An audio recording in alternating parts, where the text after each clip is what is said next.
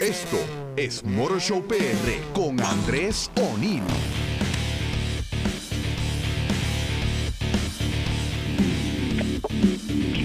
Muy buenas tardes, my friends. Andrés O'Neill con ustedes aquí en un viernes más de Motor Show PR por el 1320. Eh, día lluvioso, el de hoy, eh, pero hacía falta, hacía falta que, que, estén cayendo estos, estos aguaceros eh, y pues bienvenidos sean, bienvenidos sean.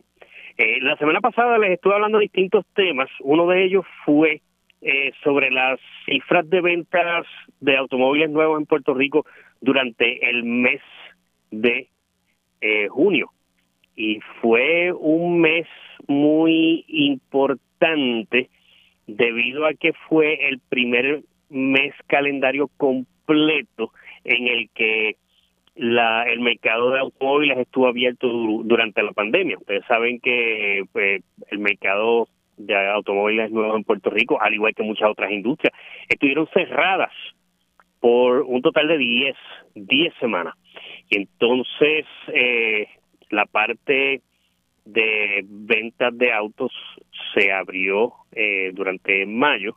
Ya lo, la, la parte de servicio ya estaba abierta desde, abrió un poco antes, pero la la, el aspecto de venta, de venta de automóviles estaba completamente detenido. Eh, comenzó en mayo, pero, y, rápidamente hubo pues, números respetables en ventas, pero junio fue el primer mes completo en venta luego de la de la reapertura y los números se los se los di la semana pasada y pues se vendió bastante bien o sea eh, durante el mes completo se ve eh, se ven se registraron 10.635 unidades vendidas, eh, lo cual es una cantidad muy buena, eh, que de hecho, en aquellos años pasados de bonanza, eh, en la que en los que la industria automotriz constantemente todos los me todos los años vendía más de 110 mil unidades pues para esa época un mes de 10.000 unidades vendidas era algo muy bueno, era un, era, entonces era promedio, ahora es buenísimo. Pero sí, o sea, eh, la, cifra de las 10.000 unidades vendidas en un mes, pues es un barómetro muy importante para la industria automotriz aquí en Puerto Rico. Y durante junio se vendió eso, 10.635 unidades. Ahora bien, y eso pues lo aclaré la semana pasada, eh, es un número bueno, pero recuerden que no es tan excelente si tomamos en consideración que ahí están las, ventas del mes completo más la demanda acumulada que hubo por las 10 semanas en las que no, no hubo venta. O sea, eh, durante ese mes se vendieron 10 mil, pero para todas las ventas que estaban ahí ataponadas, eh, hubiera sido para que vendiera bastante más, bastante más pero eh, fue una buena reapertura eh, para el mercado de autos, 10.635 unidades vendidas. Eh, es algo, pues, sí, o sea, viene, le viene bien a la industria. Es una industria, como hemos dicho aquí muchas veces aquí en el programa y como nos dijo Ricardo García el día que vino aquí eh, invitado eh, para hablar sobre el tema y como eh, han dicho muchos ejecutivos de la industria, o sea, la industria automotriz es una que tiene unas ramificaciones gigantescas por todo en todo el país, en todo el aspecto, en todos los aspectos de la de la economía, eh, porque obviamente está el dealer que es el que vende los carros, pero entonces también están los que le suplen al dealer, están las patentes que venden esos dealers, las piezas que después hay que comprar para esos carros cuando ya están fuera de garantía, etcétera. O sea, las ramificaciones de la del mercado de autos dentro de la economía puertorriqueña eh, son unas ramificaciones bien, bien amplias, son bien grandes. Bueno, pues esas fueron las, de las, esas fueron las ventas del mes, 10.635 unidades.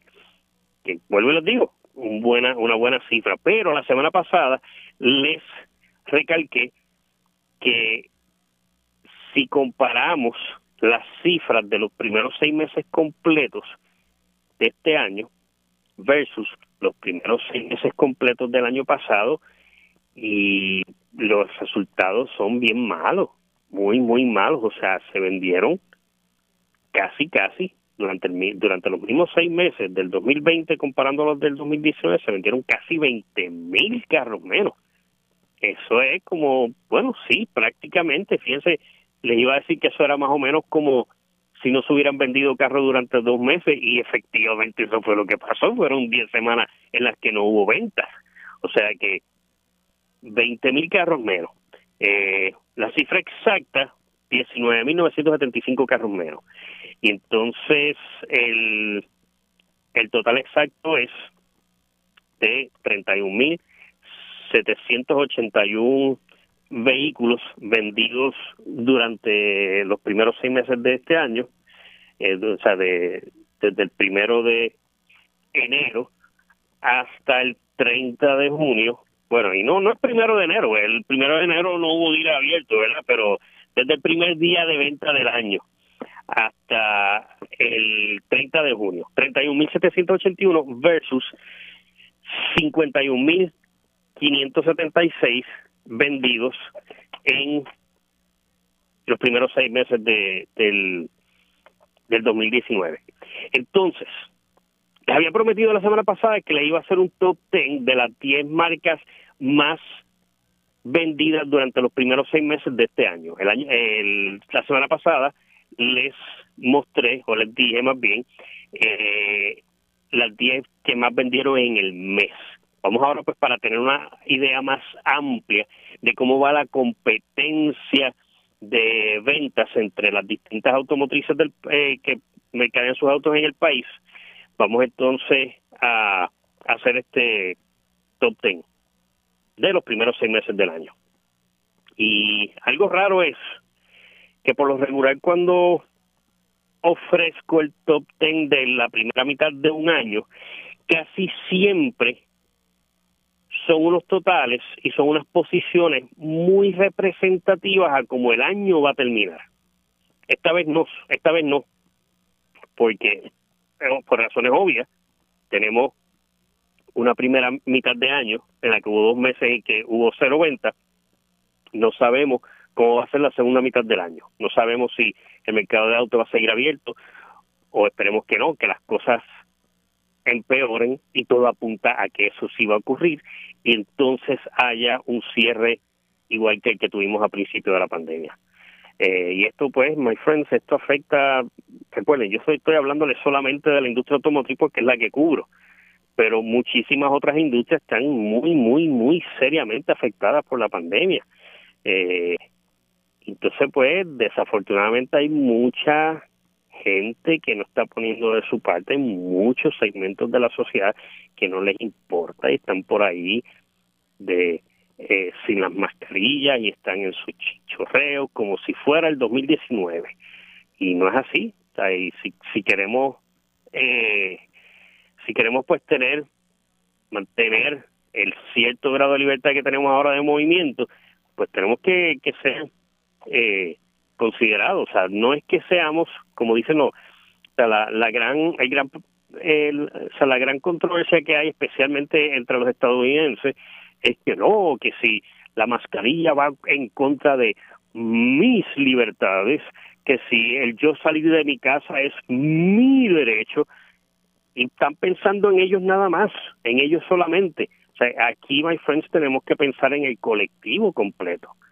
Eh, y pues hay que poner de, todos tenemos que poner de, de, nuestra parte. Si no, pues desafortunadamente eh, los números de contagio y, peor aún, bendito, los de muerte, pues van a seguir aumentando y entonces pues va, va a haber entonces que poner, volver a, lo, a, lo, a la semana esta de las meses, de las grandes restricciones de movimiento. Bueno, pues estas son las 10 marcas que más han vendido durante la primera mitad del año y vuelvo y les digo, o sea, este, esta primera mitad de año no es representativa, o sea, no sabemos cómo va a ser la segunda. Antes, en años normales, al 30 de junio, pues con los resultados que había el 30 de junio, pues ya teníamos una idea de cómo se iba a comportar el mercado el resto del año. Este año no, este 2020 es otra cosa. Pues miren, eh, en primer lugar, ya ustedes saben siempre les digo, ya ustedes saben, porque la, eh, la marca que está en el primer lugar desde 1998 mes tras mes es la misma. O sea, ya va 22 años en primer lugar mes tras mes. O sea, no es que haya tenido unos, unos meses que ha terminado segundo, tercer lugar y entonces recupera y al final del año sale como la número uno. No, no, no. Mes tras mes, desde 1998, Toyota es la marca número uno en Puerto Rico. Y entonces vendió eh, durante la primera mitad del año 9.714 unidades. Eh, es un número que, pues, no, eh, uno dice, wow, ya entre casi 10.000 pero ya para una mitad de año ya Toyota hubiera pasado hace tiempo, hubiera pasado de, la, de las 10.000 unidades. Eh, en el segundo lugar está Hyundai con 4.307 unidades y esto pues sí, estas primeras dos posiciones son las mismas de con las que se terminó el año pasado, o sea, Toyota en primero y Hyundai en segundo. Ahora, del tercer al sexto lugar se nota como la pandemia ha afectado a las ventas de distintas automotrices que ha trastocado el orden, mm, o sea, trastocado de una manera bastante marcada el orden que llevaban estas automotrices. Ya le dije, uno Toyota, dos Hyundai. En tercer lugar, Chrysler, eh, con 2.874 unidades. Esta cifra, 2.874 es a nivel de automotriz, no de marca individual, porque estas 2.874 unidades vendidas por Chrysler, ahí están incluidas las ventas de sus marcas americanas, Jeep, Ram, Chrysler y Dodge. Están ahí. Eh, pero, o sea, en el tercer lugar no estaba Chrysler eh, al final del año. En el cuarto lugar está Ford, con 2.609 unidades. Eh, y esto, pues, me, me llama la atención porque es la primera vez en mucho tiempo que dos automotrices americanas están en una posición tan, tan alta eh, Chrysler y Ford. Chrysler en el tercero y Ford en el cuarto, pero eso es hasta, mitad de año. Eh, Chrysler con 2.874 y Ford 2.609, que igualmente ahí están incluidas las ventas de su marca de lujo Lincoln. En el quinto lugar está Kia con 2.600 unidades y ahí es cuando digo que eh, se ha trastocado bastante el orden porque Kia terminó el año en tercer lugar. Aquí va hasta ahora en el quinto y en el sexto lugar está Nissan con 2.506. Eh, vale la pena recalcar que esa, ese cuarto lugar está muy, muy reñido porque Ford tiene 2.609 y Kia tiene 2.600. O sea, una diferencia de apenas nueve carritos nada más. O sea, que eso pues puede ir cambiando durante el año. En el séptimo lugar, Mitsubishi con 2.128. Eh, antes, antes, en años buenos en los que, en los que la economía de Puerto Rico estaba bastante buena, 2.128 unidades era podía ser un total de mm, que Mitsubishi vendiera en un mes y medio. Eh, en el octavo lugar está Honda con 1.841. En el noveno y en el décimo están BMW y Mercedes-Benz. Eh, BMW lleva 476 unidades y Ford eh, y Mercedes-Benz lleva 394. Esto también es un patrón representativo de los últimos años en la industria automotriz puertorriqueña, en la que eh, dentro de las 10 marcas más vendidas hay una automotriz de lujo y ahora hay dos. El año pasado, o sea, el año pasado también se terminó con BMW y Mercedes-Benz en la en el 9 y el 10. Eh, han desplazado a otras dos marcas que siempre estuvieron en el top 10, que eran Mazda y eran era Mazda y General Motors. Ya estas marcas pues, están eh, han perdido bastante terreno y están ahora como en el la posición 12, 13 más o menos. Así que les repito rápido, Toyota en el primer lugar con 900, eh, 9.714, Hyundai en el segundo con 4.307, Chrysler con 2.874 en el tercer lugar, Ford en el cuarto con 2.609 Kia en el quinto con 2.600, Nissan con 2.506 en el sexto lugar, séptimo lugar Mitsubishi con 2.128, eh, Honda con 1.841 en el octavo lugar y cerrando el top 10, BMW en el noveno con 476 y en el décimo Mercedes-Benz con 394. Esas son las 10 marcas de mayor venta hasta ahora, eh, hasta el 30 de, de junio. Ahora, quiero recalcarles otra cosa y es que, cosa, cuando les dije que el mercado está bien, bien mal, les mencioné que se han vendido 20 mil carros menos durante la primera mitad del año, que eso se representa en una contracción de 38%, o sea, eso es un golpe bien duro, eso es casi a nivel de una guerra civil. Cuando hay una guerra en un país, hay un desastre gigantesco, todo se detiene, todo se afecta. Las caídas de ventas son así de, de, de grandes, 38.4%. Entonces, eso es a nivel del mercado completo. Si nos vamos a nivel de marca, my friends, a nivel de marca individual, las cosas están atroces, están graves, están bien, bien malas, porque todas, pero todas las marcas principales de Puerto Rico, todas han tenido unas caídas en sus ventas acumulativas de los primeros seis meses del año, todas de doble dígito, y no solamente de doble dígito, todas han tenido una, una disminución de venta mayor de 34%, o sea, una compañía cuyas ventas se caigan en un 34% es muy preocupante. Una compañía que le pase eso. Ahora imagínense que le está pasando eso a todas las marcas principales de Puerto Rico, que se les hayan caído las ventas en un 34%. Ahí ustedes pueden ver cuán mala está la situación para el mercado de autos en Puerto Rico ahora mismo. Y vuelvo y les digo, esto es solamente la industria de autos. Otras industrias en Puerto Rico están en la misma exacta situación. Así que esto de la pandemia es cosa bien seria, bien seria. Eh, es más, vamos, vamos a hacer este ejercicio mental. O sea, ustedes me pueden preguntar por cualquiera de las marcas principales, la primera que se le ocurra, me la mencionan y lo que les voy a contestar es que sus ventas se cayeron en más de 34%.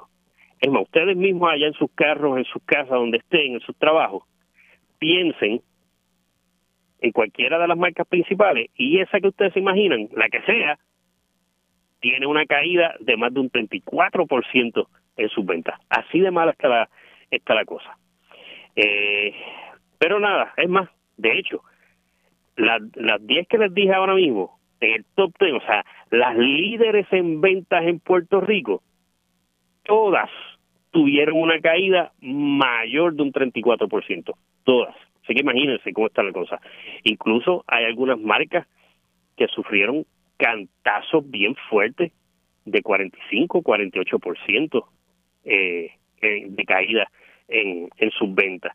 Estuve observando bien y algunas marcas menores de, o sea, marcas con volúmenes bien bajitos de, de venta, pues sí tuvieron aumentos comparados este año versus el, año pasado. Pero esas son marcas eh, como Bentley, Lamborghini, esas son marcas de muy alto lujo que ya de por sí pues venden pocos carros y con simplemente con simplemente vender un carrito más o dos carritos más en seis meses ya eso les afecta el positivamente el porcentaje de, de ventas y aparecen en, en, en negro. Esto es lo que les he contado, o sea, estas marcas pues atraen una clientela con un poder adquisitivo tan inmensamente gigante que ni las pandemias, ni los huracanes, ni, ni cualquier calamidad, ningún tipo de calamidad les afecta, porque tienen unos bolsillos ahí tan y tan seguros que se pueden comprar lo que quieran cuando quieran. Y entonces, pues esas marcas, pues eh, eso sucede. Ahora, sí me llamó la atención que una marca de lujo intermedio que no es tan pequeña, o sea, no es de un volumen gigantesco de venta, pero tampoco es tan pequeñita como para ser una marca de nicho, Audi aumentó sus ventas. Durante los primeros seis meses de este año, Audi está vendiendo mejor que, el año pasado. O sea, ahí pues hay una estrellita de luz en para esa marca eh, en específico. Así que, pues nada, eh, ya con esto pues concluyo por ahora eh, la, las cifras de, de ventas, veamos, observemos eh, cómo termina julio. Entonces, pues esos números se los estaré ofreciendo ya pues para tan pronto reciba ese ese informe eh, que debo estar recibiéndolo casi siempre guía el Grupo Unido de Importadores de Automóviles de Puerto Rico casi siempre envía los resultados de ventas más o menos como para el ah, como para el 8, el 10, 12 más o menos de, de cada mes. Así que eso pues estaremos estaremos pendientes y de eso estaremos hablar, hablando. Eh, antes de que vayamos a la pausa, pues les voy a contar un paréntesis eh, breve eh, y es que pues en mis redes sociales pues estoy continuamente subiendo videos, subiendo fotos de distintos carros interesantes que veo por ahí en distintas partes de la isla y precisamente hoy subí el video de los dos Citroën que eh, encontré en Guánica eh, dos Citroën DS. Los que me siguen de mucho tiempo saben que tengo esta fijación por los autos abandonados, pero también tengo una fijación por y, también una gran admiración por los automóviles de la marca francesa Citroën, específicamente el modelo DS, eh, letra D, letra S. Eh, que fue un carro que fue producido desde 1959 hasta el 75 o el 76 más o menos, y son unos carros, bueno, para mi gusto son preciosos, mucha gente dice que son preciosos, eh, mucha pero mucha gente también dice que son feos, que son horrendos, etcétera, y pues en un momento dado yo no veía Citroën DS aquí en Puerto Rico desde mi adultez temprana, cuando era un universitario, fue la última vez que vi uno en, Puerto Rico y desaparecieron del panorama automotriz. Y entonces, pues, eh, sabiendo que me gustan estos carros, hay personas que me han informado de dónde hay uno. Y en algunos momentos me dijeron, mira, hay uno en tal sitio, y yo no les creía, yo bueno, no creo. Eh, pero alguien me avisó de uno en Cabo Rojo y hasta ya pues fui a verlo. Y así sucesivamente, pues más personas me han dicho, mira, eh, está ese de Cabo Rojo, pero también hay uno en, en, Dorado y, hay uno en Ponce y he ido buscándolos poco a poco. Entonces los de Guánica, yo había publicado ya en mis redes sociales, en Facebook, me buscan por el nombre de este programa, Motor Show PR, eh, yo había publicado una foto de, del día que fui a buscar esos dos Citroën en Guánica, eh, mostré esa foto, pero el video que tomé ese día todavía no los había publicado eh, y ese video lo subí eh, hoy está en mi canal de YouTube, lo pueden buscar por mi nombre, Andrés Jonin, o también por el nombre del programa Motor Show PR. Y de hecho, si van a Facebook, Motor Show PR, pues ahí también van a encontrar el, el, el video. Entonces, pues de una vez, eh, saludo al, al amigo Redondo, que es el, eh, el, que tiene esos automóviles allá en, en Guánica, me he hecho un muy buen amigo de él, eh, desde esa primera vez que visité ese carro. Eh, y entonces de una vez aprovecho y quiero mandarle un saludo a otro buen amigo, eh, fiel oyente del programa, eh, Ramón Toro Dominici, que me escucha todos los, todos los viernes, de vez en cuando nos llamamos y hablamos de carro y, y, y son, my friends, lo que le he contado muchas veces, las, las buenas amistades que he hecho por simplemente gustarme los automóviles. Y así pues uno va conociendo gente de gran calibre humano y uno pues va enriqueciéndose, o sea, eh, en cuestión de la gente con la que uno va conociendo y con la que uno pues socializa. Pues my friends, voy a una pausa rapidita entonces regreso con la segunda mitad de Motor Show PR por el 1320 con otros temas bien interesantes que tengo. Tengo uno de una foto multa que los va a volver loco. Regreso rapidito, my friends. Sigue disfrutando de Motor Show PR. Conéctate a Facebook Live y deja tus comentarios en la página de Radio Isla 1320.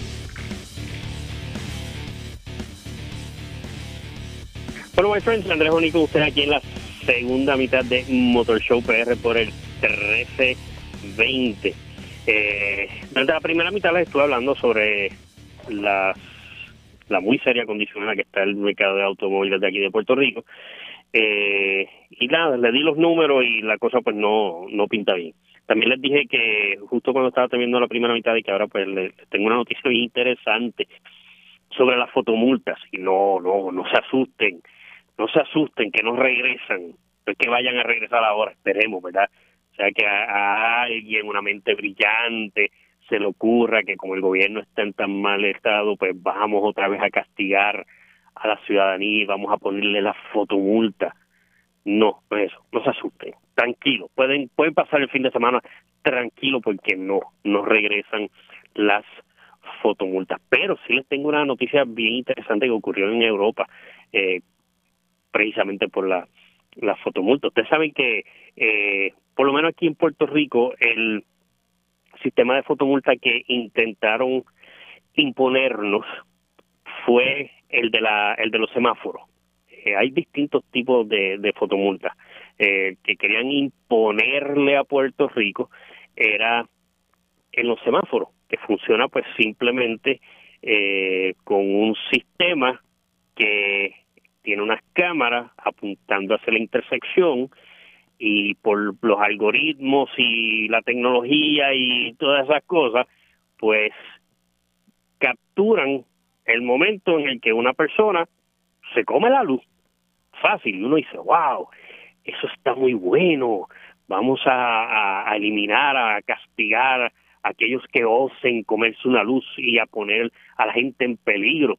Sí, desde ese punto de vista es un propósito muy loable, claro que sí porque el que se come la luz, pues está poniendo en peligro a otra gente. Eh, y si el sistema era para eso, pues está bien. Pero, pero, el sistema de fotomultas que se quiso imponer aquí no tenía unos fines de seguridad jamás. Porque comenzaba desde el punto, o sea, el punto de partida era el lucro. O sea, una compañía le hizo una propuesta al gobierno de que yo pues te instalo estos sistemas en las luces que van a sorprender al que se coma la luz y por cada sorprendido automáticamente se le envía una multa y tú me das un tajo del 40% o no me recuerdo si era 40 o 50 50 o 60 40, no me recuerdo.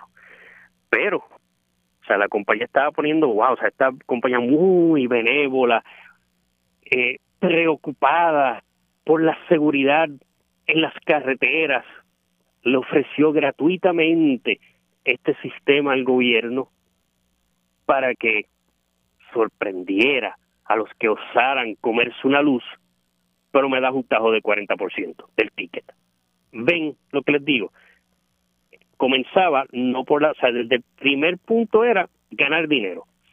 Y el gobierno pues siempre está buscando la manera de sacarle dinero a la gente y accedió por un tiempo, suerte que no funcionó, suerte que hubo mucha reacción en contra y es más bien, o sea, les recalco, o sea que el sistema de las fotomultas pues eh, el problema es que al ser un sistema electrónico, pues es muy manipulable, es muy manipulable para que ese tajo del 40% de 60 lo que fuera llegara más rápido o, más frecuentemente.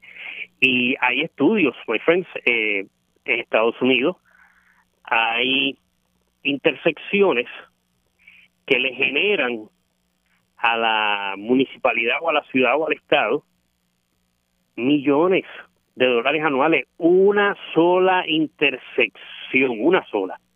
Pues en un momento dado eh, ocurrió que algunos ciudadanos que estaban en contra de esto llamaron la atención de que esa y a personas que le llegaron la multa se estaban dando cuenta de que, que estaban cayendo en el pescadito de la luz roja.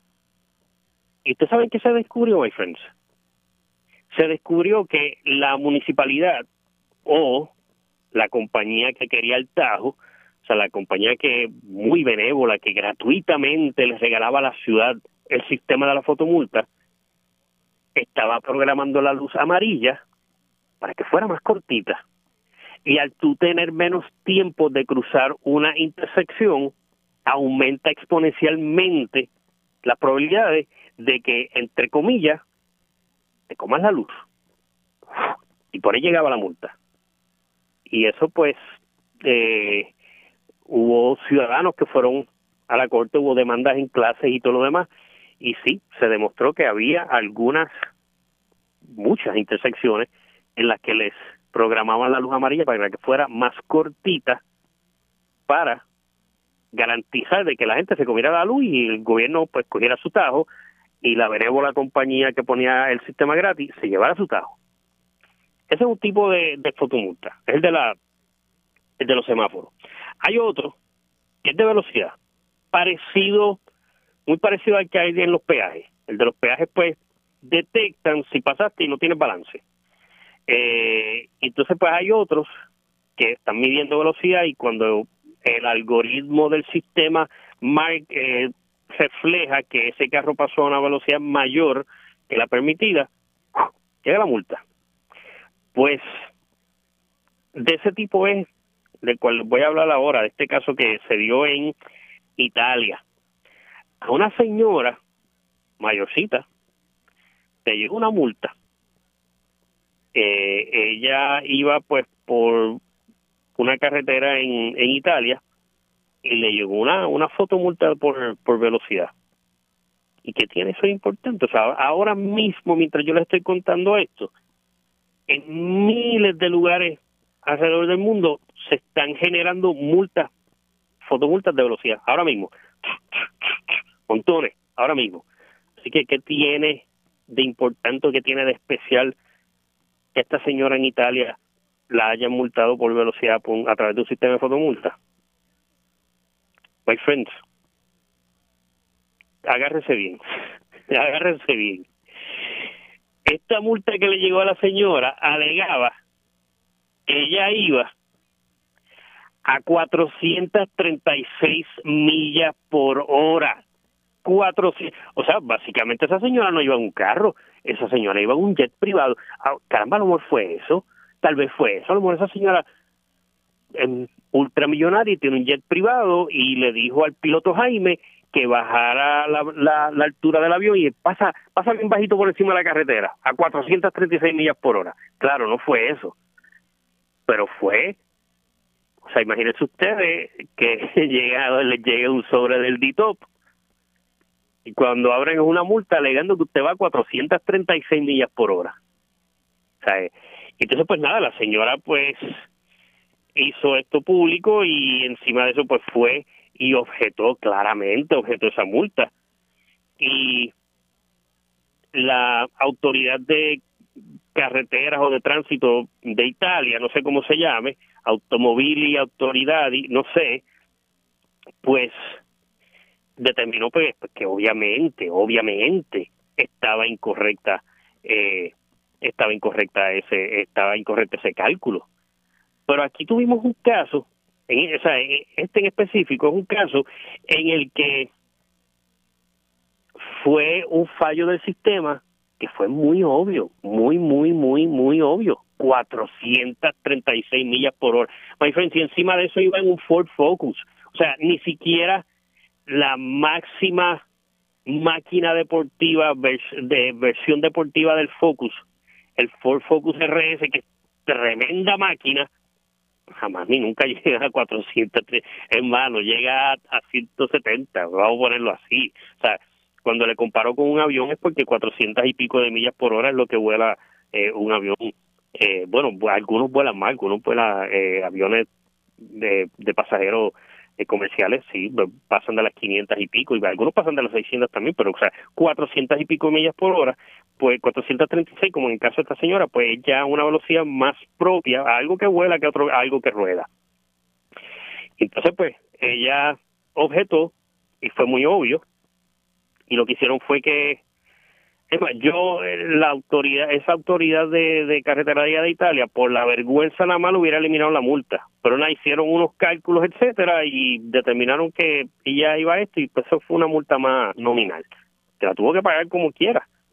Eh, pero a lo que voy es esto fue un error gigantesco o sea se sobrepasó por 340 millas por hora lo más seguro verdad pero asimismo estos sistemas pueden fallar por dos o tres millitas. Vamos a suponer que eh, usted va por el expreso 22, que puede ir a 65, y vamos a suponer que sí, que usted va a 65, pero un radar detecta que usted va a 68. Pues ahí automáticamente son 100 pesos de multa más 10, 10 dólares por cada milla. Multipliquen eso por montones de, de, millas. O es más, vamos, vamos a otro ejemplo más justo todavía para las autoridades, más justo todavía.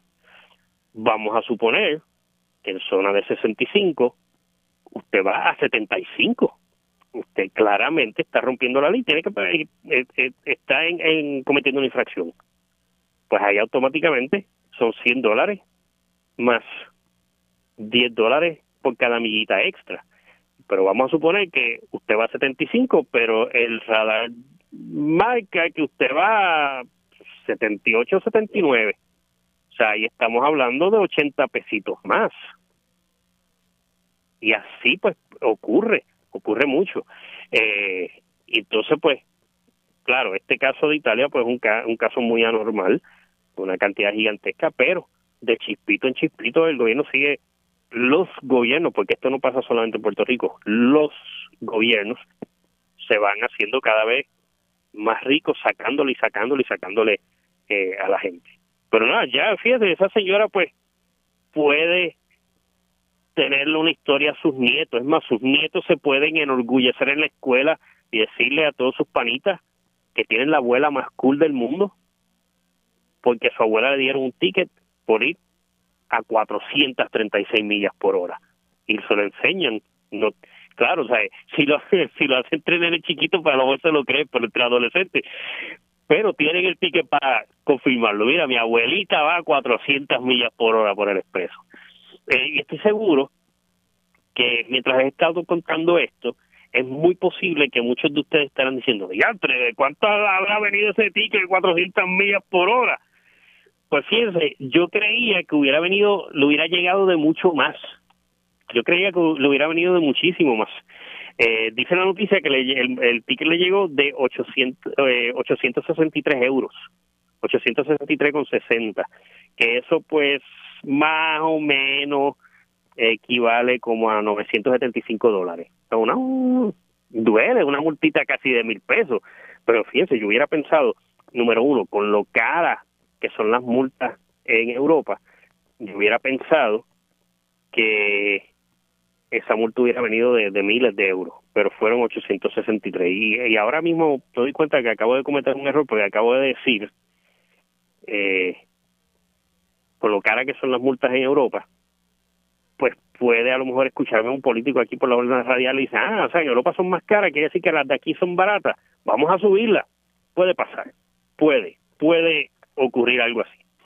Bueno, eh, esta semana estuve manejando, bueno, lo entregué hoy es viernes, yo entregué ese carro el miércoles. Yo tuve durante una semana completa, estuve manejando el Toyota Corolla Hybrid.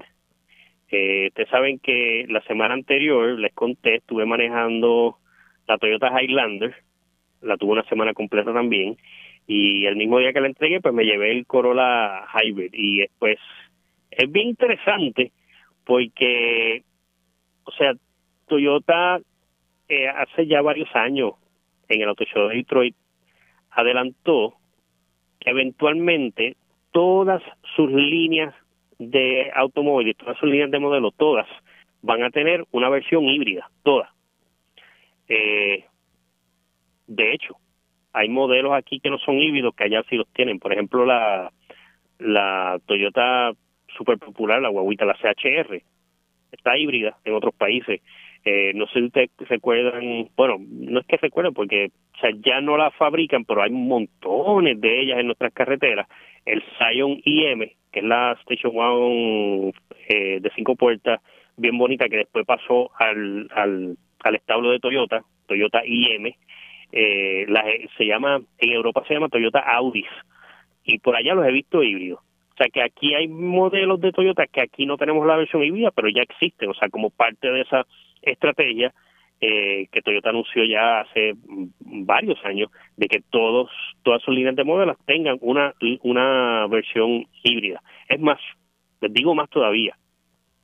Ya hay dos modelos de Toyota que tradicionalmente no eran híbridos y ahora van a ser 100% híbridos. O sea, no va, no va a haber versión de esos modelos que no sean híbridos. Y esto creo que hablé de, eh, se lo mencioné hace un par de meses. Eh, es la, la nueva generación de la, la próxima generación de la Toyota Siena y de la Toyota Venza. La Venza regresa, pero ahora va a regresar única y exclusivamente con un vehículo híbrido, como el Prius, que no hay versión eh, que sea de solamente motor gasolina. Pues la Venza va a venir solamente híbrido, híbrida y la Siena también va a venir únicamente híbrida.